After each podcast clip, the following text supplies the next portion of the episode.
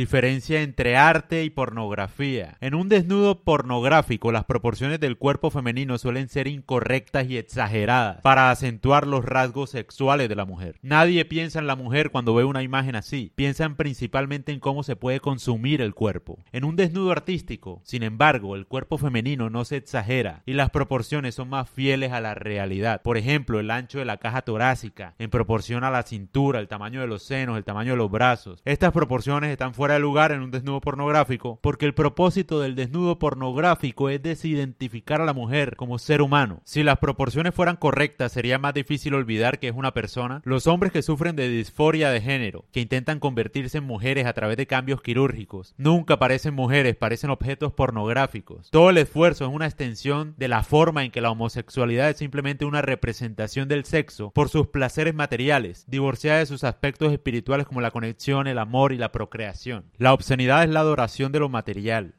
pero excluyendo lo espiritual.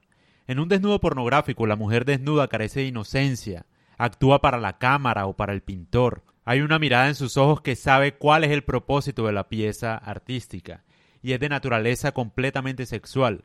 No hay ninguna posibilidad de que pueda haber amor, es decir, una conexión con el espectador en cualquier nivel espiritual que no sea físico. La personalidad de la mujer no es la finalidad del desnudo. El desnudo en el arte, como en la pornografía, se trata del cuerpo femenino y no de la mujer en particular. Pero a diferencia de la pornografía, el desnudo en el arte no se trata del cuerpo en particular, sino de una imagen eterna que brilla a través de ese cuerpo. La perfección del cuerpo femenino en la plenitud de su juventud es eterna imagen de belleza, y eterno objeto de afecto y obsesión. Uno no escribe poemas a estrellas porno, uno se los escribe a Afrodita. Esto se debe a que la estrella porno no es hermosa, es sexy, para ser consumida y desechada como si fuera una simple mortal. El desnudo femenino en el arte es en sí mismo un elogio al espíritu eterno de la belleza femenina, que puede encarnar en una mujer durante unos breves años en su juventud, hasta que se le quita y se le transmite o se transmite esa belleza a la siguiente generación.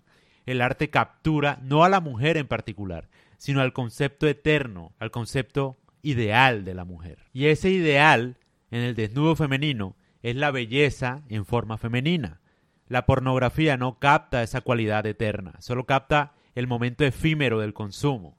Es obsceno para nosotros porque nos recuerda una función corporal, un placer mortal y un fin mortal.